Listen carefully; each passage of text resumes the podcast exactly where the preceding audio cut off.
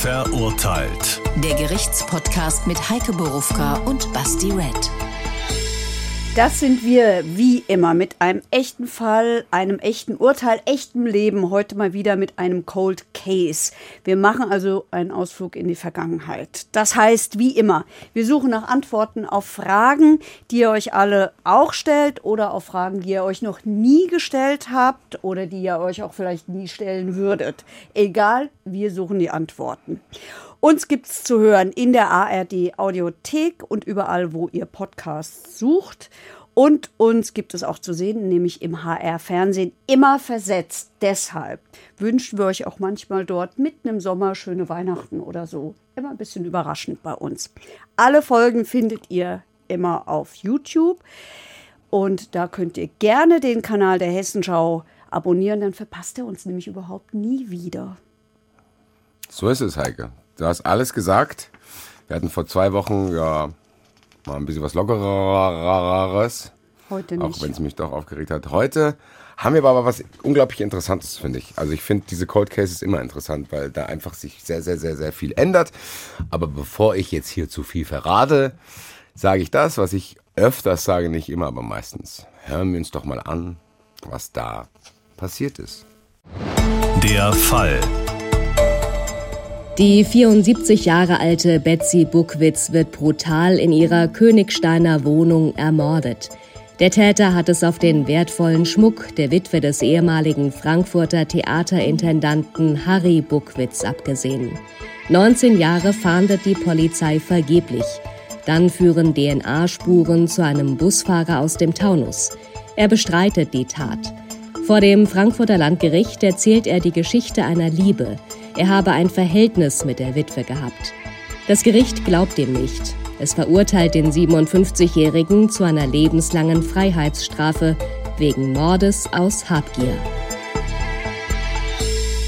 Ja, hier haben wir sehr viele Sachen dabei. Cold Case, Mord und ich habe das Gefühl, ein Angeklagter, der mich jetzt schon wahnsinnig macht, weil er diese Story erfindet. Ich bin sehr, sehr gespannt, ob es vielleicht dann doch nicht erfunden war. Würde aber sagen, wir haben ja zwei Chronologien. Ich würde gerne mich erstmal von dir in die Szenerie reinholen lassen. So Theaterintendanten Betsy und Harry klingt nach einem schillernden Leben. Kannst du uns vielleicht so ein bisschen in die Mut reinholen, dass wir das Gefühl haben, wann sich das zugetragen hat und wie es da so war? Also Harry Buckwitz ist ein Schauspieler gewesen, ist ein Halbjude gewesen und deshalb von der Reichstheaterkammer ausgeschlossen worden. Sprich, der hat Auftrittsverbot gehabt. Dann ist er Kaufmann geworden, ist Hotelier geworden, also ein relativ umtriebiger Mensch. Was für einen Zeitraum reden wir hier eigentlich? Sag mir mal, wann der Tattag war. Tat, Tatzeit ist erst sehr viel später. Tatzeit ist 1989. 1989 war das und das äh, schillernde Leben hat sich dann davor abgespielt. Das war deutlich davor. Es mhm. war deutlich davor. Also der Mann ist in Frankfurt deshalb bekannt geworden, weil er an den städtischen Bühnen, also Schauspiel und Oper, Generalintendant war und zwar 1951. Das war auch die Zeit, ähm, in der Betsy Buckwitz, die, das spätere Opfer, mit ihm zusammen war. Der hat sie aber schließlich verlassen, nämlich 1957, wegen einer anderen Frau. Und ähm, das haben immer alle gesagt, das hat sie, will nicht sagen gebrochen, aber das hat sie sehr misstrauisch gemacht, Männern gegenüber etc. Sie selber ist die Tochter einer österreichischen Antiquitätenhändlerin eine feinsinnige Frau, so ist sie immer beschrieben worden, kulturell interessiert, eher ruhig ähm, und eine Frau, die elitär aufgetreten sein soll, muss ich ja immer sagen. Ich selber habe die ja natürlich nicht kennenlernen können. Das heißt, die hat äh, sich mit ihren Freundinnen zum Bridge-Spielen getroffen. Die ähm, hat sehr zurückgezogen äh, gelebt, aber in einer Wohnung, die voller Antiquitäten war. Die hatte viel Familienschmuck und äh, das war schon ein besseres Leben. Wir haben ja beim letzten Mal spielte alles in Königstein. Ähm, auch hier spielt es im Taunus. Auch hier spielt es im besseren Taunus. Okay, das heißt aber, Harry Buckwitz können wir eigentlich vergessen, weil die waren ziemlich schnell getrennt. Das heißt, das hat auch überhaupt gar keine Verbindung Nein. zu dem, was passiert ist. Das ist einfach nur, Nein. weil er berühmt war. Und, und er war da auch schon tot. Okay, das heißt, eigentlich können wir Harry hier ausblenden? Na, jein. Also ich habe das eben deshalb so erzählt, weil es in dem Fall dann schon eine Rolle spielt. Also dieses Verbittertsein, dieses gestörte Verhältnis zu Männern spielt in diesem Fall, glaube ich, eine Rolle. Okay, also wir können aber zusammenfassen, Betsy ist eine schillernde Dame, Ja. der Ja. es finanziell nicht schlecht ging und Ja. die das Leben zumindest in Teilbereichen dann doch noch genießen konnte. Nicht jetzt, Ja. was Männer betrifft, aber vielleicht in anderen. Ja. Gut, das heißt, wir sind hier so ein bisschen in so einer eigentlich sehr faszinierenden Society. So, und Ja. jetzt scheint das ja auch bis 1989 jetzt nichts passiert zu sein, was erwähnenswert wäre irgendwie im Gewaltbereich. Das heißt, was ich eigentlich fragen will, ist, das ist nicht Harry Buckwitz und der Society geschuldet, was hier passiert ist, Nein. sondern das war, also Nein. Nein. hat gar nichts damit zu tun, dass da irgendwie eine, wie soll ich sagen, ähm, dass das innerhalb dieser Theaterszene Nein, irgendwie was ist. nein, oder? wir haben kein, nein, nein, wir haben keine Tat sozusagen in den besseren Kreisen. Es hat auch keine, keine, keine Verbindung vorher, dass sie den kannten oder dass es ein Freund der Familie war, der wusste, wo es Cash ist und so. Genau. Es war einfach random. Ja. Es war einfach Pech. Ja, ja, es war einfach Pech und es war, ist auch so, so Teil, wir werden es merken, Teile kann man, glaube ich, auch nicht erklären. Okay. Also diesen Link zwischen diesem dann als Mörder verurteilten Mann und dieser doch relativ schillernden Frau. Also die mag ja zurückgezogen gelebt haben, aber die, das war ja schon eine schillernde Figur. Das ist jetzt die Frage, die ich hatte. War das bekannt, dass die viel Geld hat? Also war das öffentlich bekannt, dass man sagt, okay, wenn ich jetzt, weiß ich nicht, dass ich nicht viel machen muss, um zu erfahren, wo die wohnt? Oder ist, also wie, wie kommt es zustande? Weil ich meine, es gibt ja Prominente, wo du weißt, okay, der wohnt da und da. Könnte ich theoretisch jetzt ausrauben, wenn ich wollen würde. So. Ich glaube nein, weil sie ist als misstrauisch beschrieben worden, als zurückhaltend und als ängstlich und als eine, die niemanden in ihre Wohnung reingelassen hat, weil sie Angst hatte, da könne sie irgendwie ausspioniert werden und jemand könne merken, dass sie so viel kostbare ähm, Antiquitäten und auch Schmuck besitzt. Das heißt, die ist nicht immer ständig in irgendwelchen Society-Magazinen aufgetaucht und man wusste Nein. ständig über sie Bescheid, sondern Nein.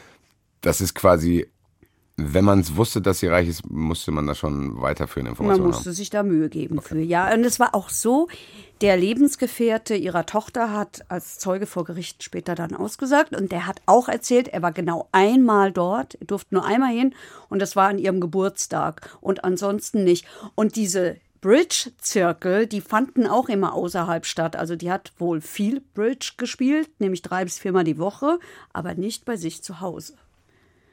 Da kam man Okay. nicht so einfach rein. Okay, okay. Das, äh, wollen wir mal in den Tattag rein?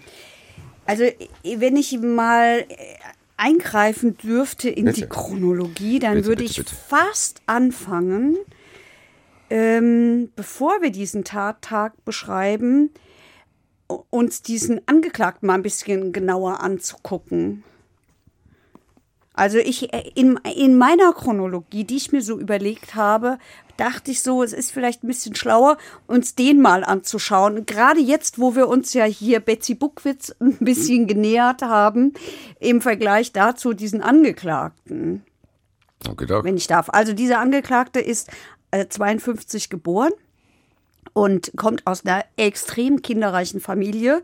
Er war das fünfte von neun Kindern und hatte noch zusätzlich sechs Halbgeschwister. Also 15 Kinder lebten in diesem Haushalt. Äh, Der Vater war Landwirt, streng, aber gut, wie er gesagt hat. Die Mutter hat den Haushalt gemacht, sich um die Erziehung gekümmert, sei lieblos gewesen, wird später eine Rolle spielen. Ähm, die hatten eine Landwirtschaft, die Kinder mussten mitarbeiten, die waren oft nicht in der Schule, nämlich immer dann, wenn Erntezeit war. So. Trotzdem sagt er, das war eine glückliche Kindheit. In der Schule hatte er allerdings äh, Schwierigkeiten gehabt, nicht so dolle mitgekommen. Trotzdem hat er einen Hauptschulabschluss geschafft, ging dann arbeiten, auch deshalb, weil die Familie von ihm Kostgeld verlangt hat. Nicht nur von ihm, sondern von allen Kindern. So, dann hat er mit 16 die erste feste Was haben die verlangt? Kostgeld. Was ist Also, das? naja, du musst Kost für Kost und Logis bezahlen. Du musst zu Hause Geld abgeben. Die setzen Kinder in die Welt und sagen dann, es kostet aber. Ganz ehrlich, das gab es oft. Das Dann gab's. würde ich als Kind sagen, dann produziere mich doch nicht. Was soll ich jetzt hier machen, Alter? naja, gut, die können auch sagen, dann ziehst du eben aus. lebst auf eigene Kosten. Weiß ich nicht, ob man das mit bei einem 15-Jährigen macht, aber ich glaube, das war nicht ganz so unüblich, dass man zu Hause sagen, was abgeben 15 auch, ja, musste. genau. Mm. So, also dann äh, mit 16 hat die erste feste Freundin, die heiratete auch relativ schnell. Mit 18 wird der Vater. Ehe schwierig, die will sich trennen, dann ist sie wieder schwanger. So, irgendwann trennt sie sich. Er lernt die zweite Frau kennen und der hat, auch das wird später eine Rolle spielen, deswegen sage ich es, mit zu vielen Frauen äh, in irgendeiner Form Beziehungen gehabt, also irgendwelche Affären und manchmal auch längere Verhältnisse und es gibt mindestens drei uneheliche Kinder. Wo ist der aufgewachsen? Hier im Taunus, Auch im Taunus. auch im Taunus. Auch im Taunus, nicht im ganz so schicken Taunus, aber Schmitten, für die, die sich auskennen. In Schmitten war ich mal Schlitten fahren. In Schmitten war ich oft Schlitten fahren. Auch. In Schmitten kann man Schlitten fahren und da sind nicht so viele wie auf dem Feldberg. Wahrscheinlich jetzt schon, nachdem wir es hier äh, nachdem wir das hier Aber es exposed haben. fällt ja kein Schnee mehr anders als früher, als wir noch Kinder waren. Meinst Oder du so sagt man doch. Was weiß denn ich? Sagen doch immer alle, früher war mehr Schnee. Früher war mehr Schnee, früher war mehr Sommer. Mir alles scheißegal. Die Eintracht hat einen Europapokal gewonnen. So, weiter. Okay, also, der hat viele Umzüge gemacht. Du wirst nachher merken, warum ich das so ausführlich äh, erzähle. Das spielt Ich versuche mir das auch alles zu merken, weil das. eine Rolle. Also wir sind auf jeden Fall im Taunus. Wir haben einmal hier so eine schillernde Lady, die auch ihre Issues hat. Wir haben eher einmal eher so einen hemdsärmeligen Typ, der Kostgeld zahlen musste, Der weil Kostgeld viele zahlen musste, Geschwister hatte. Er hat einen einfachen Beruf ergriffen. ja, und der, ähm, der viele Umzüge macht und der Häuser dann auch immer selber vollständig und wohl auch sehr schön renoviert. Also der ist handwerklich Also ist sehr er- begabt. So, Ist er jetzt nicht so abgebrochen, nein, überhaupt wie nicht. wir uns oft hier die Leute äh, vorgestellt werden? Nein, überhaupt nicht. Sondern eigentlich gut, paar Affären, dies, das, Ananas und hier ein bisschen dies. Aber ja, kann aber Haus bauen, hat kümmert Cash. er sich ja da auch um alle. Und yo, also der wirkt jetzt nicht so wie, wir haben ja schon viele verschiedene, die diese dermaßen krasse Brüche in ihrer Biografie hatten, dass man Ja. sagen kann, okay, da ist irgendwie ein Aufmerksamkeitsdefizit, das dann durch Ausländer hast, irgendwie kompensiert wird, dadurch gerät so in Kreise und bla, blub, Gewalttat so. Nee, haben wir hier, Hier überhaupt würde ich sagen, unfassbar viele rote Flaggen habe ich jetzt hier noch nicht wahrgenommen. Genau. Genau, also der wechselt viel die Jobs. Ich lasse jetzt mal viele aus. Warum? Ja, ich kann jetzt auch alle erzählen. Also der ist Packer, ich habe Fleißarbeit. Packer in einer Haarnadelfabrik. Das stelle ich mir anstrengend vor. Haarnadeln zu verpacken. Ja. Ich weiß nicht, wie, ich glaube, die Haarnadeln, ich würde mal vermuten, die werden maschinell verpackt und der äh, kümmert sich dann um, ah, keine Ahnung, was weiß der nicht. So, in der Baufirma ist er in einer Eisenbahnfirma. In der Tankbaufirma macht er seinen Schweißerschein. Er arbeitet in einer Kautschuk-verarbeitenden Firma. Er ist Kraftfahrer und wird dann Fernfahrer und fährt Blumen aus. Bei der FAZ im Verlag ist er Disponent immerhin des Fuhrparks. Dann macht er sich selbstständig. Er öffnet in Bornheim in Frankfurt einen Kiosk, den zwei Jahre später sein Bruder übernimmt. Er ist Subunternehmer bei einer Spedition und hat dann seinen ersten eigenen Bus. Der Mann ist nämlich am Ende Busfahrer. 87 heuert er bei der Frankfurt-Königsteiner Eisenbahn, später nennt sich die die Hessische Landesbahn, an. Und dann äh, muss er lange äh, äh, gedrängt werden, bis er sein Führungszeugnis vorlegt. Da ist nämlich eine Eintragung drin, weil er wohl irgendwo mal eingebrochen ist. Ich weiß aber nicht wo. Also Einbruchsdiebstahl heißt, ich bin irgendwo in ein Haus, Wohnung Ja, eingebrochen, aber habe was geklaut. Wann? Das weiß ich nicht. Muss jedenfalls vor 87 gewesen sein. Das heißt, so gerade lief es dann doch nicht. Also der Nee. ist schon mal dann irgendwo eingebrochen. Aber- Finanzieller Druck oder Bock drauf oder? Ich würde vermuten finanzieller Druck, aber das ist jetzt hier mein Küchen, meine Küchenpsychologie, wenn Okay. ich mir den Rest äh, dieser Vita dieses Mannes anschaue. So, also 87 war das und ähm, vor 87 war das mit dem Einbruch. Trotzdem behält er aber den Job, weil er nämlich so gute Leistungen bringt, sagt der Arbeitgeber, nämlich die Hessische Landesbahn. Und so, und dann fährt der Linien- und Reisebusse und veranstaltet viele so Tages, also ist Fahrer bei so Tagesausflügen. Und da stellt er fest, dass die gut situierten älteren Damen, die da mitfahren, möglicherweise auch Betsy Buckwitz, wir wissen das nicht, ähm, dass die ihn mögen. Und er sagt, das später dann, er war da auch so eine Art Entertainer. Das heißt, er hat da auch ordentlich Trinkgelder kassiert und hat sich von denen auch privat wohl engagieren lassen als Entertainer. weiß ich nicht, bei den älteren Namen, ich weiß nicht so genau, wie man die entertaint. So, und dann ist er zwölf Jahre bis zu seiner Verhaftung, ist er Linienbus beim RMV gefahren. Also hier in, bei, bei Lass uns da mal, da mal jetzt nicht mehr Betrieb. springen, weil da würde ich jetzt mal gerne einen Cut machen. Ja. Weil ich finde, wir haben hier zwei Dimensionen. Lass uns jetzt trotzdem mal bitte, wir wissen jetzt bis zum Tattag seine Biografie, weil das andere würde ich gerne später erfragen, ehrlich gesagt. Weil ich finde das gesondert interessant, muss ich sagen, was man dann dazwischen macht. Weißt du, was ich meine? Lass uns mal zum Tattag kommen. Also Wir haben jetzt quasi die Biografie von Betsy und einen Mut, aus welcher Society sie kommt. Ja. Wir haben das jetzt von ihm auch. Ja, dazwischen habe ich gar nicht so viel zwischen dem Tattag Ja, und dem. aber lass uns trotzdem mal jetzt hier im Jahre 1989 bleiben. Also wir sind im Jahr 19. Der ist aktuell bei dieser, was, Bahn, Stadtbahn, was war das nochmal? nee, der ist beim, der fährt Linienbus. Für, wie hieß die Organisation? Nee, da ist er nicht mehr. Er fährt Linienbus für ein RMV. 1989 auch schon. Das überlege ich jetzt gerade. Nee, das, du hast recht. Warte mal, zwölf Jahre äh, bis zur Verhaftung. Warte, ich muss kurz nachdenken. Nee, Verhaftet zwölf Jahre, ist er die Verhaftung war ja 2008. 19, ja, eben, 2008. weil 19 Jahre später erst.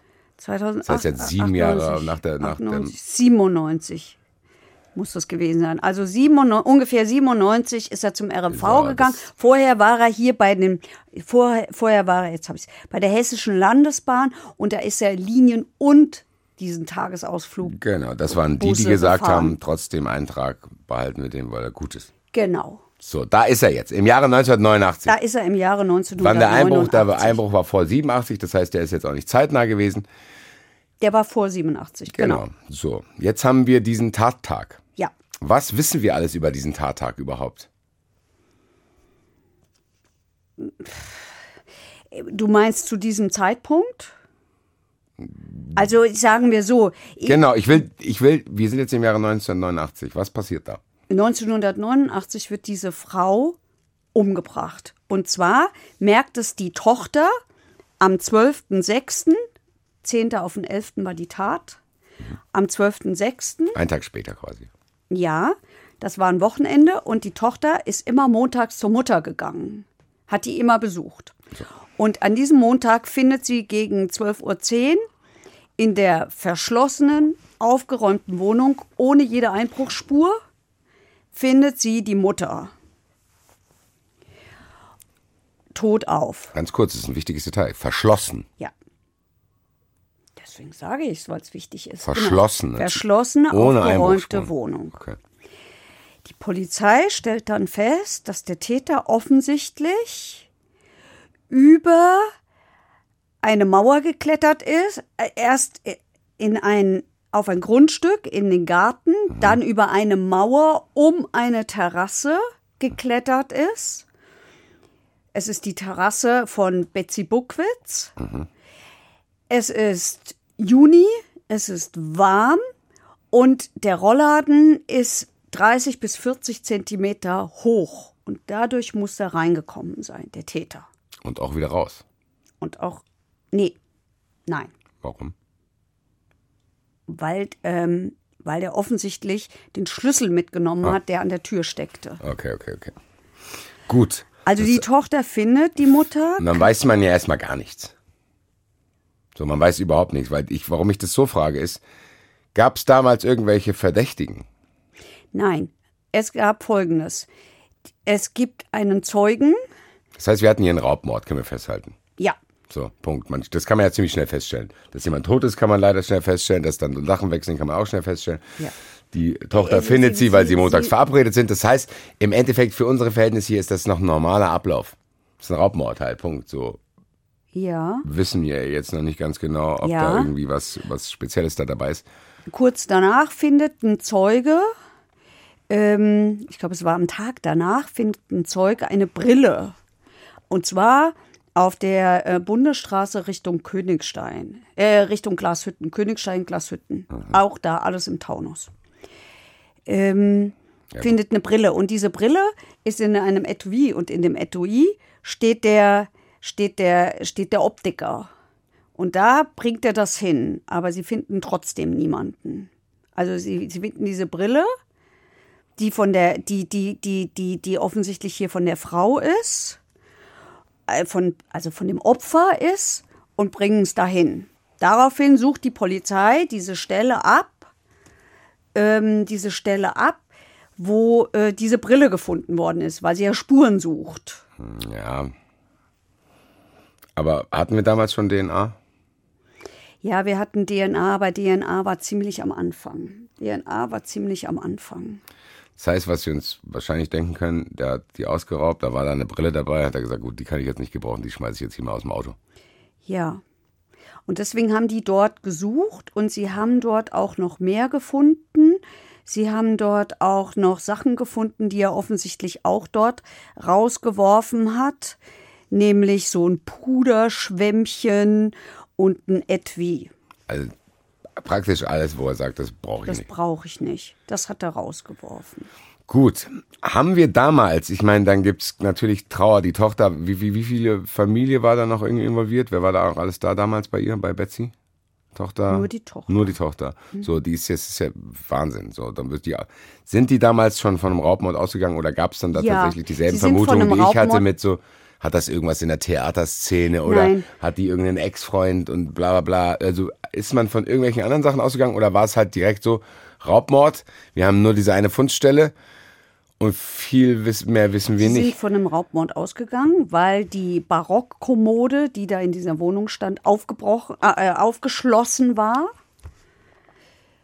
Und ähm, weil der Täter diese eine Kassette da rausgerissen hat. In dieser Kassette war Schmuck im Wert von 50.000 Euro und ein Testament. Seltsamerweise hat er den losen Schmuck, der da auch rumlag und der genauso wertvoll war, aber offensichtlich hat er es nicht erkannt, weil ich würde mal vermuten, weil er sich nicht auskennt, ähm, den hat er nicht mitgenommen. Mitgenommen hat er außerdem eine Handtasche und in der Handtasche waren Checks und eine EC-Karte. Das war weg. Aber es gibt eben keine Spuren, deswegen weiß man nicht, hat das gleich mitgenommen, also ist er einfach in der Wohnung noch geblieben. Oder aber ist er nochmal wiedergekehrt, das weiß man nicht, weil er hatte ja den Schlüssel, hätte ja rein und raus gehen können. Was man weiß, Ehrlich gesagt, unglaublich erfolgreicher Raubmord ist nicht. nee, was man, naja, ich- zunächst war er erfolgreich. Also Nee. zunächst war also er Ich meine, erfolgreich. fürs Camp, was 50.000 Euro jemanden umzubringen, weiß ich nicht. Ja, das ist, das ist ja keine Frage. Das ist völlig unverhältnismäßig. Ja, liebe E-Mail-Schreiber, es gibt kein Verhältnis, aber trotzdem, wenn ich das machen müsste, konjunktiv, ab eine Million. Muss sich ja tatsächlich lohnen. Du musst ja auch irgendwie denken, boah, ich kann erwischt werden, bla bla. Also an 50.000 Euro kommst ja du, nicht glaube ich, un gedacht ungefährlicher. haben. Kann, scheint er ja nicht gedacht zu haben, er ist ja weiter Bus gefahren.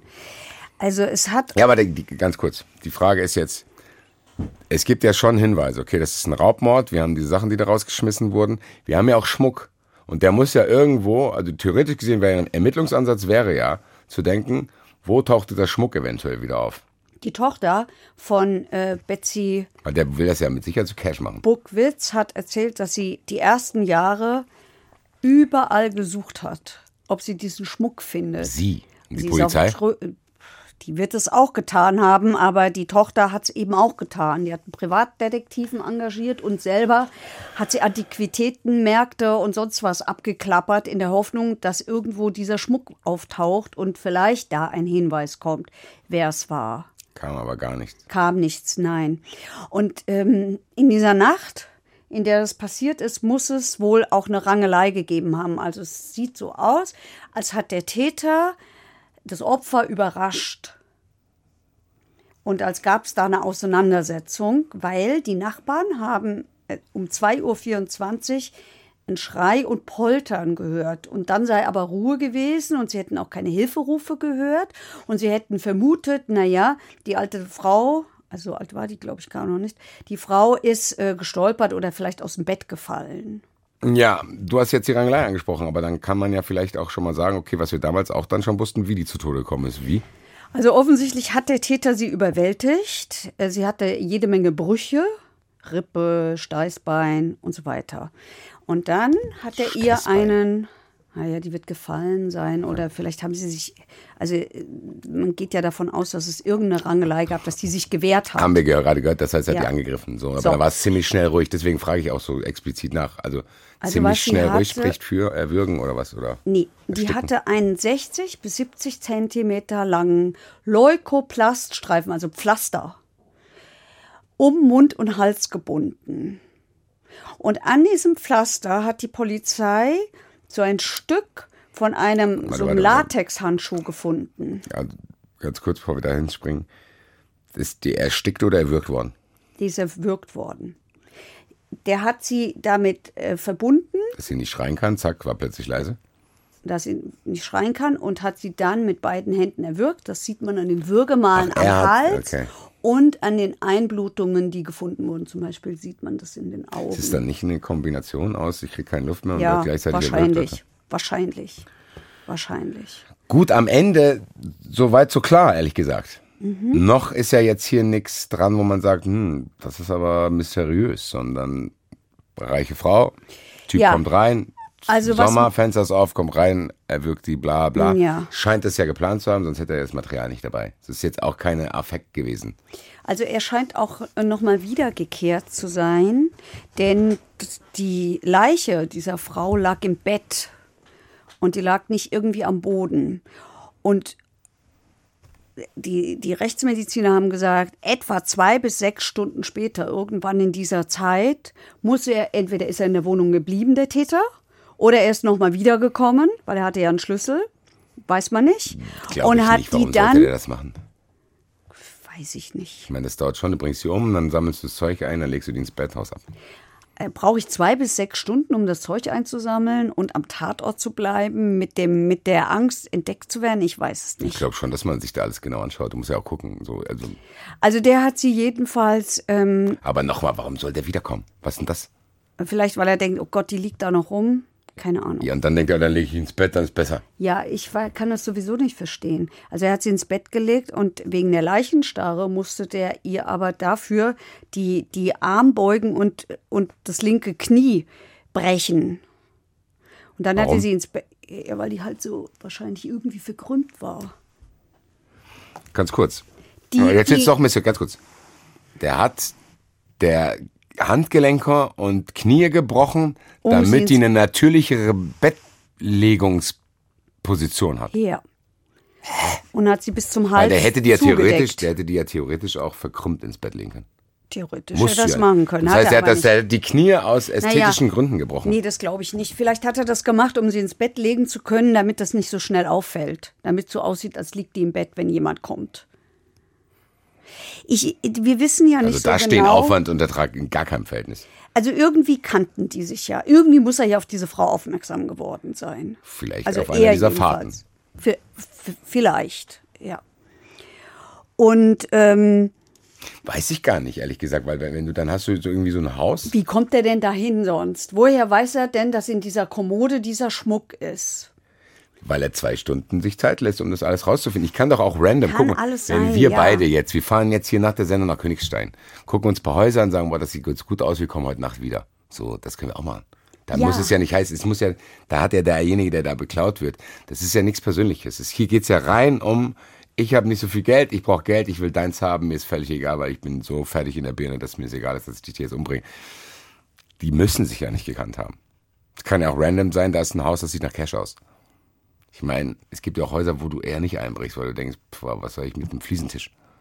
So, also deswegen ist es ja nicht gesagt, dass sie sich kan- kannten, also die mussten sich ja nicht kennen, sondern der wollte halt jemanden. Ja, ja, kann so sein.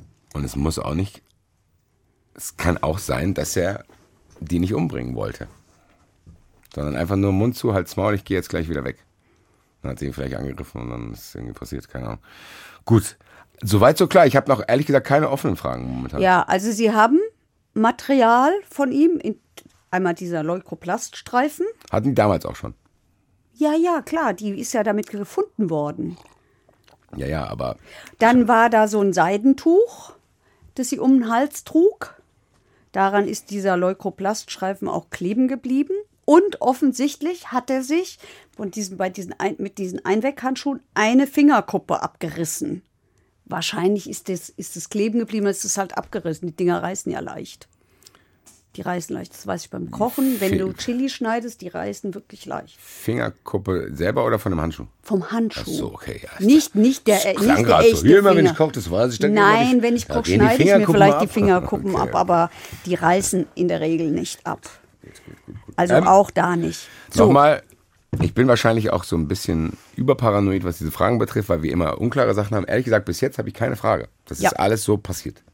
ja. Und es ist ja auch nicht ungewöhnlich. so, jetzt kommt der 24.10.1990. Das ist 15, ungefähr 15 Monate, warte mal, 6, 7, 8, 9, 10, 4, äh, 16 Monate, ich kann doch so schlecht rechnen, ich brauche immer meine Finger. 16 Monate nach der Tat. Passiert was? versucht in Fulda, nee, steckt in Fulda in einer Bank jemand die EC-Karte in diesen Schlitz da. Und gibt eine, Und hat gedacht, die ist bestimmt nicht gesperrt. Warum sollte die das machen? was immer er gedacht hat, er gibt jedenfalls eine PIN-Nummer ein, die falsch ist. Außerdem wird die Karte sowieso eingezogen, weil sie ist gesperrt. Das hat er sich nicht vorstellen können. Keine Ich habe Ahnung. gedacht, ich habe die doch so toll ins Bett Keine gelegt. Das Ahnung. wird 16 Monate niemandem auffallen, dass sie tot ist. Schläft halt mal. Jetzt kann ich ja die. Digga. Jedenfalls. Ey, wow. Das ist wieder dieses Ding, wo es mich jetzt nicht aus einer Perspektive. Das macht mich jetzt aus Täterperspektive sauer. Weil das dumm ist.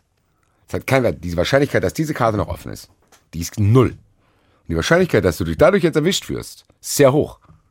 Weil nämlich, Warum machst du das? Weil nämlich an diesen Geldautomaten äh, Videos, au- also äh, Ja, Filmaufnahmen sind. So, also gibt es jetzt eine Videoaufnahme Von ihm.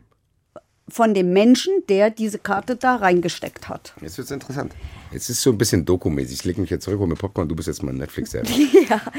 Aber das führt immer noch nicht zum Erfolg. Was? Die hatten ein Bild von dem, haben die nicht gefunden. Also das hat dann, hing dann überall so hier gesucht und bla. Sie haben ihn jedenfalls nicht gefunden. Die haben den nicht gefunden. Nee. Mhm. Ganz kurz, darf ich fragen, war der das? Das ist ein Bild von ihm gewesen damals. Und der war Busfahrer. Und Mhm. hat mit vielen alten Leuten zu tun. Aber das wissen Sie ja nicht in dem Augenblick, Nein, nein, nein, dass nein, es der nein, nein, Busfahrer nein. Ich war. weiß, dass die es nicht wissen, aber trotzdem ist der vielen Leuten begegnet. Der hat jetzt nicht irgendwo in einem Archiv gearbeitet, ganz unten, wo dann vielleicht maximal im Kassierer am Rewe und die Arbeit. Ja. Viele Leute haben den gesehen. Ja. Keiner hat ihn erkannt. Nein, und aber was natürlich passiert ist, dass die Ehrlich gesagt, ich weiß nicht, ob es unfair ist. Die Leute werden es mir verzeihen. Ich habe das Gefühl, die Polizei hat nicht alles gegeben. Also die, ähm, die Tochter, die ja auf Antiquitätenmärkten Die rumgelaufen ist, Privatermittler die einen beauftragen musste. Privatermittler Ja, beauftragt hat, sagt, die Polizei hätte immer alles gegeben. Und äh, tatsächlich erinnere ich mich noch, ich weiß, wer, der, wer diese Ermittlungen geleitet hat, dem, bei dem habe ich auch immer das Gefühl gehabt, der, will's, der will den finden. Aber er hat den halt nicht gefunden. So, aber was passiert ist, ist natürlich, dass die äh, Kriminaltechnologie einfach immer besser geworden So, ist. aber jetzt, äh, jetzt habe ich eine Frage. Natürlich ist die immer besser geworden, aber ab wann wird ein Fall dann kalt? Und wie wird der kalt? Nie. Wird der lauwarm oder wird der. ja, der wird lauwarm. was, und also, dann wie ist da der Ablauf? Jetzt ganz generell. Das heißt, da ist irgendwas, wir ermitteln. So, wir merken irgendwann, wir kommen nicht weiter. Dann bleibt er liegen. Und dann kommt irgendeiner und sagt so, das kommt jetzt in eine andere Farbeordner und geht dann darüber und da liegt der, ist zwar nicht zu, aber wir werden ihn jetzt Genau. nicht mehr mit derselben Intensität Jein. behandeln wie die anderen. Ja, ein- also äh, meistens kommt dann irgendwann ein Zeitpunkt, wo einer sagt, das gucken wir uns nochmal alles von vorne Jo, an. aber dazwischen nix. nee. Oder guckt da einer ab und zu mal rein, wie ist denn da die Frequenz? So, also ich habe jetzt hier einen Fall, es gibt ja Top-Priority-Fall, so der ist neu reinkommen, es gibt eine aktuelle Ermittlung, es gibt ein Team. So, die sagen, die da müssen die ja zu irgendjemandem gehen und sagen, hier, Herr Obermeister Wacht Johnny, ich schaff das nicht, ich weiß nicht, wer das gemacht hat. Dann sagt er, hm, blöde Geschichte, kein Problem, guck den anderen aktuellen Fall an, ich tu den jetzt hier weg. So, dann ist der weg. Wie läuft das denn dann ab? Guckt dann da einer noch ab und zu mal rein? Ermitteln die latent oder sind es dann vielleicht nur weniger Leute, die ab und zu das im Auge drauf haben? Ja, und bis irgendwann einer entscheidet, jetzt gucken wir uns alles nochmal von vorne an. Hier war das auch so. Hier war es zweimal so. Da zweimal haben die gesagt, jetzt wird nochmal neu geguckt. Und beim ersten Mal? Und das erste Mal war 1999, das heißt, da haben die alles nochmal untersucht. Und das hing tatsächlich mit dem Fortschritt der Kriminaltechnologie, mit dem immer besser werdenden DNA etc. zusammen, weil es gab DNA-Spuren an diesem Leukoplaststreifen, es gab diesen abgerissenen äh, Handschuh, Finger, Dingsbums, Kuppen, Dings. Wie heißt das denn? Ah, Fingerkuppe. Es gab ein Haar, das sie gefunden hatten an der Oberschenkelinnenseite des Opfers. Auch das war gesichert. Ja, Details merken. Kommt nachher nochmal. Und ähm, es gab insgesamt 99 asservate Fingernägel, das Halstuch. Ähm, ja, und das alles ist nochmal untersucht worden. Und das hat aber auch nichts gebracht. Weil die kein Weil Match es kein hatten. Treffen, genau, Okay. genau.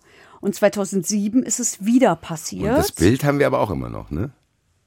Das Bild haben wir auch immer Das heißt noch. im Endeffekt, hier Rudi. Rudi Zerner hätte das auch bei Aktenzeichen XY Ja. zeigen können. Wer kennt den? Ich glaube, der Fall war auch bei XY. Ich meine, der war auch Keiner hat den XY. erkannt. Viele Geschwister. So, und Haben nicht gedacht. 2000, 2007, Ja.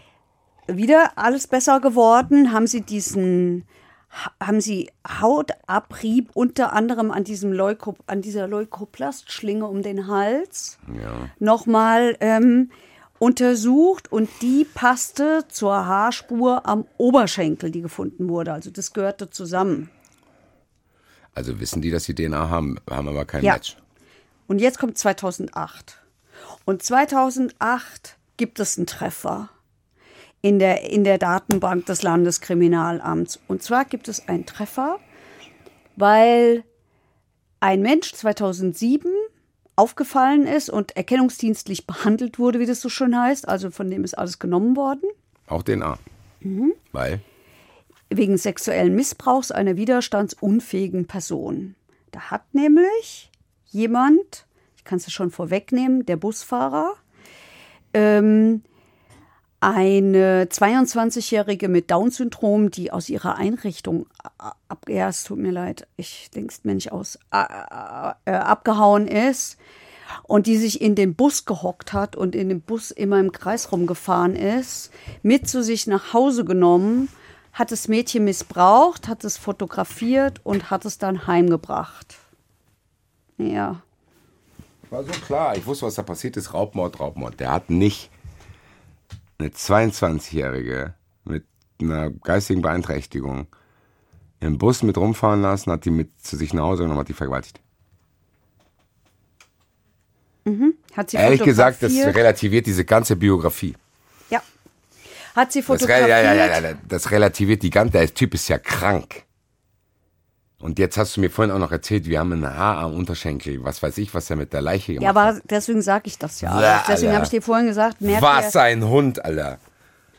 Ach du liebe Zeit. So, jetzt ganz kurz, bevor ich mich zu sehr aufrege. Wenn jetzt DNA, sagen wir mal, guck mal, wir beide suchen jetzt DNA die ganze Zeit und es gibt keinen Treffer. Bleibt das dann da drin? Ja. Und wenn dann die neue dazukommt, bing, bing, bing, bing, bing, oder muss ich nochmal prüfen? Weißt du, was ich meine? Ja. Also wie rum ist das? Ich meine, das macht dann Bing, Bing, Bing, Bing. Das heißt, es bleibt da drin. Das heißt, wenn ich jetzt quasi, wenn die jetzt DNA von mir haben aus dem Jahr 1989, dann ist es in dieser Datenbank drin. Und irgendwann, wenn DNA von mir da reinkommt, macht es pam, pam, pam. Oder müssen die das halt nochmal prüfen, weil die andere DNA jetzt dadurch dann drin gelandet ist. Weißt du, was ich meine? Gibt es ein latentes Pending oder Ich ist glaube ja, so, Okay. so habe ich das immer verstanden, Okay. dass es das gibt.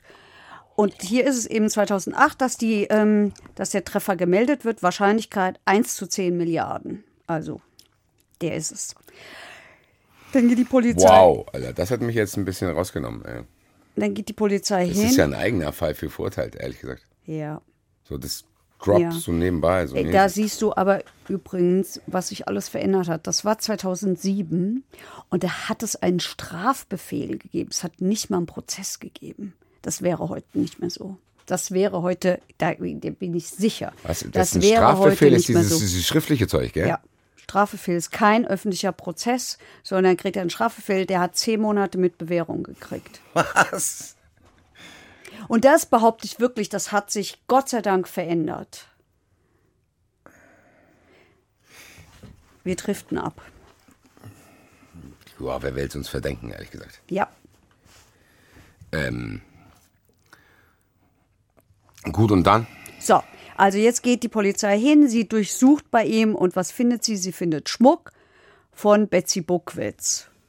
Und sie nimmt Fotos mit aus den Jahr, also aus dem Fotoalbum aus den Jahren 89, 90. Und diese Fotos passen, Überraschung, zu den Bildern aus der Überwachungskamera der Bank. Leute, wie kommt ihr. Ne, Ja.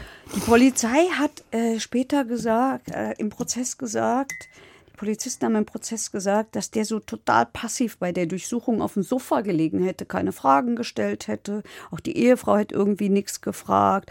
Dann hätten dann kam ja dann der Haftbefehl, der hätte auch nichts gefragt. Irgendwie hat er nichts gefragt. So, und jetzt wird's hart für dich. Weil jetzt kommt der Prozess. Also ich, Wir sind jetzt beim Prozess. ja, ich würde sagen, wir Ja, brauchen nee, nee, jetzt die Anklage meine, nicht wiederholen. Wir haben ja jetzt genug erzählt. Ah, Der, der Mann ist angeklagt worden wegen ähm, Raub- und Todesfolge und wegen Mordes aus Habgier. Ganz kurze Seitenfrage. Hätte der die nicht umgebracht, wäre das irgendwann verjährt? Ja. Okay. Ich, wir, Digga. wir, ja. Ja, also, aber in, ich bin mir aber nicht sicher. Warte mal. Der Prozess war 2009. Na, das waren 19 Jahre. Das wäre noch nicht verjährt gewesen. Wie lange man verjährt ist? Die- Das, ich weiß die Zahlen nicht auswendig. Egal, Wir müssen mal nachgucken. Aber ich bin mir relativ sicher, dass es bestimmt eine Verjährungszeit von 20 Jahren hat. Das müssen wir noch mal nachgucken. Das liefere ich nach. Gut, lass uns zum Prozess kommen. Das heißt, der Typ hat So. einfach auch widerstandslos alles mit sich machen lassen. Durchsuchung. Ja. Nichts aber gesagt, im Prozess hat er eine Erklärung verlesen lassen. Von seinem Verteidiger. Ja, du musst jetzt sehr stark sein. Warum? Weil du wirst dich super aufregen. Äh, Alle haben sich aufgeregt darüber. Also, Busfahrer Entertainer haben wir schon Wohlwollen. Er hat gesagt, ja, also er mochte diese älteren Damen, weil die hätten ihm Wärme und Zuneigung gegeben. Das hätte man vermisst wegen der Mutter. Und dadurch seien eben auch zahllose außereheliche Beziehungen entstanden. Insbesondere die älteren Damen, Zitat, haben mich für meine Dienste auch entlohnt. Sie waren sehr dankbar. Ich habe ja gewusst, du musst dich aufregen. Er behauptet, dass er Betsy Buckwitz im Februar 89 zufällig auf einem Parkplatz in Königstein kennengelernt habe. Da war, hatte er Pause, stand mit seinem Bus an der Haltestelle und ihr Auto hatte Kühlwasser verloren. Er hätte sich angeboten, da nachzusehen. Soweit kann das ja sogar vielleicht wirklich stimmen. Das will ich alles gar nicht wissen, aber was ist das für So. eine Erklärung? Kurz danach hat er diese Frau dann wieder getroffen, nämlich in der Fußgängerzone in Königstein und dann hat sie ihn zum Kaffee eingeladen und von diesem Moment an haben sie sich eben öfter getroffen. Er sagt, im April 89, die Tat war im Juni, ähm, hat sie ihn erstmals nach Hause Bevor ich mich zu eingeladen. sehr aufrege, will ich wissen, warum erzählt er die Story? Was will er damit erreichen? Also was will er damit erklären? Weil ist ja völlig egal. Er will sein Verhältnis erklären, weil So, das wird jetzt ganz schlimm. Er spricht nämlich davon, dass er mit ihr ein intimes Verhältnis hatte. Jojo, kann ja alles sein, aber was erklärst du mir damit? Dein DNA ist trotzdem an diesem Handschuh, der diese Frau umgebracht Ja, hat. das alles erklärt er doch. Wie denn? In einer Liebesbeziehung haben die Handschuhe beim Sex benutzt oder was? Nee, mit einer Liebesbeziehung und ähm, sie habe ihm auch immer wieder Geld gegeben und sie habe ihm immer wieder Schmuck geschenkt. Er muss das ja alles erklären. Dann, am Dienstag vor dem Tatwochenende, hat sie ihn gebeten, ihren verstopften Abfluss Fluss im Waschbecken zu reparieren.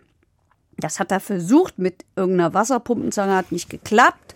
Daraufhin hat er das Leck, Achtung, provisorisch mit einem Leukoplastband abgedichtet, das sie ihm gereicht hat. Der muss ja erklären, wie die Spuren von ihr und ihm da drauf kommen. Und äh, die Latexhandschuhe, die hatte, hat sie ihm ebenfalls gereicht. So, dann haben sie sich verabredet, zusammen zum Baumarkt zu fahren, um irgendwelches Dichtungsmaterial zu besorgen. Und dabei, weil sie ja bezahlen wollte und nicht wollte, dass er die 80 Pfennig Dichtung bezahlt, wir waren sie noch in der D-Mark-Zeit, hat sie ihre Geldbörse auf die Mittelkonsole im Auto gelegt und scheinbar vergessen. Danach haben sie dann wieder diesen Siphon gesäubert, alles mit den Gummihandschuhen und Klebeband und was weiß ich. Und danach hatten sie dann wieder Sex, das hat er sehr ausführlich geschildert. Und dann hat sie ihm wieder einen Ring geschenkt, einen goldenen Fingerring mit einem halben Karat. Der hat's auch beschrieben. Mitte Oktober 1990 hat er zufällig gemerkt, dass zwischen der Schiene des Vordersitzes im Auto und dem Fußbodenteppich, da hat er nämlich gerade so eine Grundreinigung gemacht, weil er das Auto verkaufen wollte, dass da die EC-Karte liegt. Und dann hat er gedacht, ich gehe jetzt zur Bank und Dann hat er aus. gedacht, ich zitiere, mir war daran gelegen, die Karte zu entsorgen. Und als er einen Tagesausflug nach Fulda gemacht hat, ist er zur Bank gegangen und hat bewusst eine beliebig falsche PIN-Karte, PIN-Nummer in diesen Automaten getippt, damit die Karte eingezogen wird. Dies ist die Aussage. Er hat keinerlei Fragen beantwortet, auch nicht, was war eigentlich zwischen dem, dem, äh, dem Ring, als er sie das letzte Mal gesehen hat, und Oktober 1990, wo er zufällig diese EC-Karte findet. Deswegen, ich kann keine Fragen Da hat er auch nicht gesagt, dass er mitkriegt, dass sie tot ist. Nein. Er hat nur gesagt, wann er sie das allerletzte Mal lebend gesehen hat. Und er hat gesagt, als ich mich von Frau Buckwitz verabschiedet habe, war dies das letzte Mal, dass ich sie gesehen habe. Und er könne sich daran erinnern, dass sie auf jeden Fall noch gelebt hat. Logisch, sonst hätte er sich ja nicht verabschieden können. Das ist die Geschichte von ihm. So. Wer muss sich eigentlich für, für Betsy das da anhören? Weil Betsy ist tot. Äh, Die der Tochter. Harry ist tot. Wer Die ist die Tochter? Tochter- Wie heißt die? Sibylle Buckwitz, eine Galeristin aus Kronberg, die lebt auch nicht mehr, aber seinerzeit äh, hatte sie eine Galerie für erotisch-fantastische Kunst und hat ein sehr enges Verhältnis zu, ihrer ihrer Mutter gehabt. Okay, das heißt, und, und die sitzt dann in diesem Prozess. die sitzt in diesem Prozess und die hat sich das alles angehört. Wir haben mal ihre Meinung dazu, zu dieser Liebesbeziehungsstory.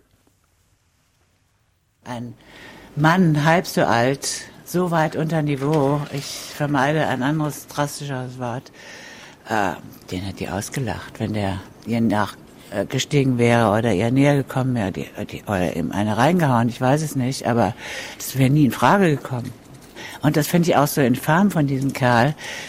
Petting und sexuelle Beziehung mit meiner Mutter, also er zieht sie noch in den Dreck, er bringt sie um und macht sie noch äh, unmöglich. Also ich muss Ihnen sagen, impertinenter geht's nicht.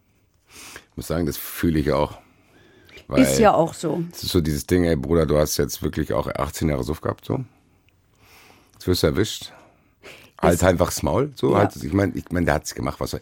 Der kann es auch nicht rückgängig machen, das muss man auch sagen. Der kann jetzt da, klar könnte er sich stellen und bla bla, aber dann, keine Ahnung, ich will mich da auch gar nicht reinversetzen, so. Aber jetzt wird er halt erwischt. Und nicht mal in dem dritten Step hat er die Dignity zu sagen, Alter, sorry. Das war damals so, ich erklär's wenigstens. Erklär's wenigstens für die Tochter, die da sitzt. Ja. Erklär's für deine Leute, Ja. so für, du hast eine riesen viele Geschwister. Sich dann da noch auf diese Weise, die ja offensichtlich schwachsinnig ist, Ja. rauszusneaken, ist halt würdelos, weil hier sind ja quasi der Gain, den er haben kann, diese 0,0001-prozentige Chance, dass den Bullshit jemand glaubt. Der steht ja in keinem Verhältnis zu den Erleichterungsdingen, die er jetzt zumindest noch nachträglich beitragen können, dass er einfach erzählt, was da passiert. Und wenn mich das schon wahnsinnig macht, nicht zu wissen, was da genau passiert ist, wie muss das für die Tochter sein? Und dann hörst du noch so von wegen, die ist mit jungen Busfahrern ins Bett gegangen, hat den Schmuck geschenkt, weil die so verzweifelt war. Offensichtlich hatte die ja gar keinen Bock auf Männer. Warum soll die den Schmuck schenken? Also es ist respektlos, ehrlich gesagt. Wahrscheinlich habe ich mich nur nicht so aufgeregt, weil ich das andere mich da schon irgendwie aus dem Leben gefeuert hat mit diesem Bus-Dingsbums da, mit diesem 22-jährigen Mädchen. Spielt sowas vor Gericht eine Rolle, wenn ich noch dreister bin? Also macht es es schlimmer oder sagt man, gut, der darf alles, was er will, um Naja, sich zu verteidigen? für Mord gibt es lebenslang, da gibt es nichts Schlimmeres. Ja, ich meinte, das meine ich jetzt unabhängig vom Mord. Und sagen wir mal Raubüberfall. Ja. Und ich denke mir eine dreiste Geschichte aus. Darf ich das, weil ich mich mit Ja. allen Mitteln verteidigen darf? Ja, du Okay. darfst dich mit allen Mitteln verteidigen. Aber das Gericht darf dir am Ende auch sagen, und das ist ja hier passiert, äh, das ist das allerletzte, du verhöhnst auch noch ein Opfer. Ja, ähm, Ja, kannst, du dadurch. mich, kannst du das Urteil sprechen? Ja, das Urteil ist lebenslang wegen Mord und Raub mit Todesfolge. Wie angeklagt. Und nämlich Merkmale, Hab- Verdeckung Hab- einer Straftat? Habgier, Habgier. Okay, okay. Und ähm, Also nicht Verdeckung einer Straftat im Sinne von, ich wollte dich ausrauben, habe dich deswegen umgebracht. Okay. Dafür musst du natürlich den, den Ablauf genau wissen. Ja, da kann man sogar drüber nachdenken. Man kann sogar darüber nachdenken, es ist, glaube ich, eher nicht Verdeckung, es ist eher Ermöglichung. Wenn, dann ist es Ermöglichung. Weil ähm, der hat die ja umgebracht, so davon geht das Gericht aus, der hat die umgebracht, damit er an dieses Zeugs rankommt. Offensichtlich war es so, dass er sie überrascht hat. Offensichtlich war es so, dass diese Frau, die kam an diesem Abend von einem Br Bridge-Abend nach Hause und die hatte, wie die meisten Menschen auch, so Abläufe. Die hat immer sehr spät gegessen. Also man, es stand noch das Geschirr rum es stand noch das Geschirr rum, es war auch noch der Aschenbecher, scheint geraucht zu haben und hat dann nach dem Essen eben noch eine geraucht. Und äh, in der Regel, nicht nur in der Regel, sondern die hat immer das Geschirr dann in die Küche gebracht, den Aschenbecher ausgeleert und dann ist sie ins Bett gegangen. Und das stand aber alles noch rum. Das spricht dafür, dass er sie überrascht hat dass er sie überrascht hat. Und ähm, dafür würde auch sprechen, dass bei einer ängstlichen Frau ähm, auch der, der, der Rollladen noch nicht komplett unten ist. Weil wer ängstlich ist und Angst hat, ausgeraubt zu werden, weiß ich nicht, ob der in, in einer Wohnung, in die du so leicht reinkommst, über Nacht den Rollladen einfach offen stehen lässt, würde ich mal vermuten, dass das nicht der Fall gewesen wäre. Also all das sprach gegen ihn. Gut, aber dann schien das ja ziemlich eindeutig zu sein und wir haben uns ja jetzt schon seine Story angehört und ähm, wie das da alles zustande gekommen ist. Wir hören uns aber auch mal die Staatsanwältin an, wie die diesen DNA-Fund bewertet. Vielleicht ein bisschen anders. Es sind DNA-Spuren von ihm gefunden worden und zwar an dem Strangulationswerkzeug und auch an, einem Einwe an der Spitze eines Einweghandschuhs. Ähm, es ist so, das Strangulationswerkzeug war ein mit Leukoplastband umwickeltes Halstuch und an diesem Leukoplastband fanden die Ermittler die Fingerspitze eines Einweghandschuhs. Der muss am Leukoplast kleben geblieben sein und dadurch gerissen sein. Und in dieser Fingerspitze fand sich auch DNA des Angeklagten. Jo. Ja, Leute.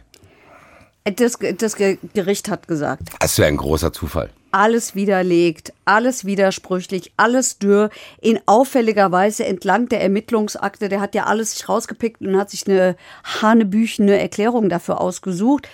Ähm, er bezeichnet sich als fürsorglich, aber sagt kein Wort über diese Frau, wie war die eigentlich und so weiter ja, und so fort. Ich weiß, was er gesagt hat. Ähm, so. Urteil mhm. ist dann lebenslang. Lebenslang. Und dann hat das Gericht auch gesagt, also diese, diese Geschichte mit dieser Waschbeckenreparatur. Auf der einen Seite sagt er, das, ist die, das Waschbecken ist verstopft und dann erzählt er aber, dass ein Leck mit Leukoplast, ähm, das passt ja nicht. Also entweder es verstopft oder es hat ein Leck. So, dann außerdem, dieser Leukoplaststreifen wäre durchgeweicht, der hätte ja gar nicht gehalten. Das weiß der auch, weil der hat ja Häuser saniert. Deswegen habe ich vorhin gesagt, deswegen habe ich das vorhin so betont, dass er seine eigenen Häuser saniert hat. Also der weiß ja, wie sowas geht, dass man das nicht mit Leukoplaststreifen macht. Das Ding war 60 bis 70 Zentimeter lang. Wenn er das tatsächlich vorher um den Abfluss gewickelt hätte und ihm das gereicht hätte, dann hätte das ja da, wie ist es denn an den Hals gekommen? Da hätte das ja wieder, dann hätte man das wieder abmachen müssen. Jo, das wir, die Dinger verkleben und verdrehen sich. Ja, aber die haben sich wirklich Mühe gegeben. Sie haben sich sich sogar Gedanken darüber gemacht, ob die Frau das vielleicht zur Straffung der Haut um den Hals geklebt hat. Aber da gibt es eben auch keinen Hinweis. Erstens, dass sie es gemacht hat und zweitens, so gepflegt wie diese Frau war, hätte sie auch kein Leukoplastband genommen, das vorher für, einen Abfluss verwendet worden wäre. Ja. Und äh, diese DNA-Spuren unter ihren Fingernägeln hat man DNA-Spuren gefunden. Die halten sich nicht, hat der DNA-Experte gesagt. Die gehen äh, mit dem Händewaschen verloren. Also die wären weg gewesen, wenn das alles so gestimmt hätte, wenn der letzte Kontakt tatsächlich so gewesen wäre, wie er es gesagt hat. Wie gesagt. Ich, hast du noch was auf deinem Zettel? Nö, bevor die EC-Karte, die EC, nee, ohne E, die EC-Karte, aber die hatten wir schon. Die EC-Karte hatten wir schon. Ich würde sagen, wir geben der Tochter hier die Möglichkeit, äh, ihre Gefühlslage zu beschreiben nach diesem Urteil. Ich bin so erleichtert, dass ich das Gefühl habe, mir sind Felsen vom Herzen gefallen. Also ich bin wirklich froh. Ich hatte die ganze Nacht Angst, es könnte anders ausgehen, obwohl es keinen Grund dafür gab. Es gab keinen Tag, wo ich nicht drüber nachgedacht habe, wo ich nicht gegrübelt habe. Wer war es? Warum? Wie war es? Ich meine, das haben wir jetzt immer noch nicht erfahren. Er sagt ja nichts. Aber zumindest steht fest, der Täter ist gefasst und verurteilt. Das war lebenswichtig. Das war meine Lebensaufgabe, diesen Täter zu kriegen. Weil eine solche Gemeinheit nicht ungesühnt sein kann. Das gibt's nicht. Kann man alles verstehen. Ich würde sagen, wir lassen es so stehen und gehen in den Zuschauerraum. Zuschauerraum. So. Und da wartet auf uns Dominik Mies, Staat Oberstaatsanwalt. Hups. Hups. Oberstaatsanwalt. Und ich muss ihn duzen, das habe ich vergessen.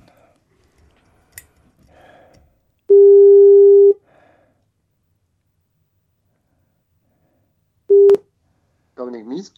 Heike Berufka, Basti Red, Europapokal, Telefonjoker, Zuschauerraum. Hallo. Hi.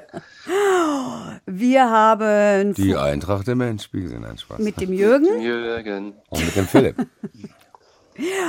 außerdem haben wir von Lukas und von Hauke aus Münster, die uns übrigens zum Europapokalsieg gratulieren, denke ich mir nicht aus. Ste steht da wirklich Jawohl. drin. Danke. Danke, danke, danke.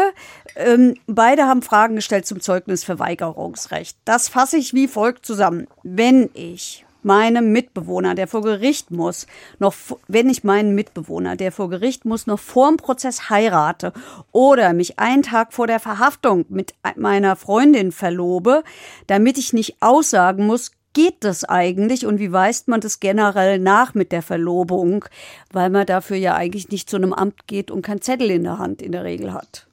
Du, du hast Verhaftung gesagt. Ich glaube, du meinst Verhandlung, oder? Habe ich verhaftet? Ja, ich meine natürlich Verhandlung. Ich sperr die alle jetzt weg. Also ähm, grundsätzlich geht das, klar. Also wenn ich einen Tag vor einer Aussage jemanden heirate und bin ähm, rechtsgültig verheiratet, dann steht mir ein Zeugnisverweigerungsrecht zu. Das ist so. Ähm, man muss ja auch grundsätzlich davon ausgehen, dass die meisten Leute bewusst heiraten und nicht heiraten, um irgendeiner Aussage zu entgehen. Und dieses Zeugnisverweigerungsrecht, das besteht auch unabhängig ähm, davon, wann die Tat begangen worden ist. Das heißt, es kommt nur auf den Zeitpunkt der Aussage an. Und wenn ich vor dieser Aussage heirate, dann besteht das Zeugnisverweigerungsrecht. Bei der Verlobung ist es eigentlich dasselbe, nur mit dem kleinen Unterschied, dass natürlich, wie ähm, die ähm, Zuhörer geschildert haben, natürlich, dass das nicht so einfach nachweisbar ist. Das Verlöbnis ist ähm, nach der Definition das ernst gemeinte Eheversprechen. Aber es ist natürlich schwer ermittelbar, ob vielleicht von einem von den beiden das Eheversprechen nicht so ganz so ernst gemeint war. Und dementsprechend unterliegt die Wertung, ob diese Verlobung wirklich ordnungsgemäß geschlossen worden ist, dem Gericht. Das heißt, das Gericht nimmt grundsätzlich die Angabe des Zeugen, ich bin verlobt und habe mich einen Tag vor der heutigen Aussage äh, mit dem Angeklagten beispielsweise verlobt. Diese Aussage nimmt das Gericht grundsätzlich erstmal als richtig hin, wenn nicht irgendein Prozessbeteiligter dem widerspricht. Oder wenn das Gericht vielleicht selbst Zweifel hat. Hat das Gericht Zweifel daran, dass dieses Verlöbnis wirklich ähm, ernstlich zustande gekommen ist, dann kann es die Glaubhaftmachung vom Zeugen verlangen. Das steht im Paragraph 56 der Strafprozessordnung. Das Gericht kann dann von dem Zeugen verlangen, dass es das Vorliegen dieses Verlöbnisses eidlich versichert. Das Gericht kann auch sagen, uns reicht eine Versicherung einer Eidesstadt, aber das Gericht hat das Recht, die eidliche Versicherung einzufordern. Das bedeutet dann, dass der Zeuge einen Eid ablegen muss, dass dieses Verlöbnis ordnungsgemäß und ernsthaft zustande gekommen ist. Und wenn diese Angabe dann falsch ist, wenn der Zeuge also unter Eid sagt, ja, ja, das ist ein gültiges Verlöbnis, wir wollen irgendwann heiraten, das stimmt aber alles nicht, dann hat er einen Meineid begangen. Und dieser Meineid ähm, ist ein Verbrechen. Das heißt, der Zeuge muss wissen, wenn er irgendeinen Käse erzählt hat hinsichtlich des Verlöbnisses, dann hat er eine Freiheitsstrafe von einem Jahr und mehr zu erwarten. Wenn er das nicht per Eid ablegt, sondern nur mit, nur in Anführungszeichen mit einer ähm, Versicherung an Eides statt, dann zieht das immer noch eine Freiheitsstrafe bis zu drei Jahren oder Geldstrafe nach sich. Also doch auch immer noch ähm, ganz ordentlich. Und da ja meist solche Konstellationen in recht gewichtigen Hauptverhandlungen zum Tragen kommen, ähm, hat so eigentlich der Gesetzgeber dafür gesorgt, ähm, dass man schon gut ermitteln kann, wenn dieses Verlöbnis nicht so ernstlich war, dass der Zeuge weiß, oh je, wenn ich hier die Unwahrheit sage, dann droht mir eine ganz erhebliche Strafe. Und die Staatsanwaltschaft ähm, wird natürlich entsprechende Anhaltspunkte für so eine falsche Aussage sammeln und dann ein Ermittlungsverfahren gegen diesen Zeugen einleiten. Deswegen so schon abgesichert ist, dass man so ein Verlöbnis nicht mal so ins Blaue rein behauptet. Wäre es nicht einfach einfacher zu sagen, ich weiß nichts? Ja, klar. Aber das wäre ja im Zweifel eine Falschaussage. Ähm, dann. Ich, wer, wer, wer, wer will mir das nachweisen, dass ich mich nicht erinnere? Ich sage, ich erinnere mich. Ja, das, das kann ja, naja, das, das passiert ja wirklich sehr, sehr oft in der Hauptverhandlung. Ich, ich, dass, ähm, dass verlobt Zeuge, euch nicht, macht nicht so einen Tag, aber ich erinnere mich nicht. ja, aber, aber das passiert ja sehr, sehr oft, dass also, Zeugen äh, nach einer Braucht man ja den ganzen Stress da nicht machen. Nee, natürlich nicht. Also. Aber ich als Staatsanwalt vor allem werde natürlich versuchen, Oberstaatsanwalt. Aus dem Oberstaatsanwalt. äh, werde natürlich versuchen, aus dem Zeugen die Wahrheit rauszukitzeln. Und das passiert wirklich relativ oft, dass ein Zeuge, ähm, um den Angeklagten jetzt nicht reinzureiten, einfach sagt, ähm, ich erinnere mich an nichts mehr. Aber da gibt es doch durchaus Fragetechniken und auch das Gericht ist ja äh, da meist sehr versiert, dass die dann schon die Wahrheit rausbekommen. Na dann. Ja. Haben wir es auch. Haben wir noch eine Frage? Nee, Nein. Das war's, dann sind Sie auch schon entlassen. Ja, du bist entlassen. Ach ja. Jetzt hat er sich extra vorher dran erinnert. Ja, ja, das, das war wegen dem Oberstaatsanwalt wieder. Das ist so ein, so ja, ein Respektsding. Oberstaatsanwalt und du ist schwer. Ja. genau. Gut für mich, ich bin mit den Oberstaatsanwälten per Du. Was ist los, Alter? vielen, vielen Dank. Dankeschön. Wir sehen und hören uns bei diversen Live-Shows, auf die wir jetzt gleich hinweisen. Ciao. Danke. Super, bis bald. Ciao. Ciao. Ich mache das immer wieder mit dem Hinweis. Die Show vom 7.9. ist verlegt worden auf den 2.9. Eigentlich nerviger Anlass, hier der beste Anlass. Eintracht spielt wahrscheinlich Champions League.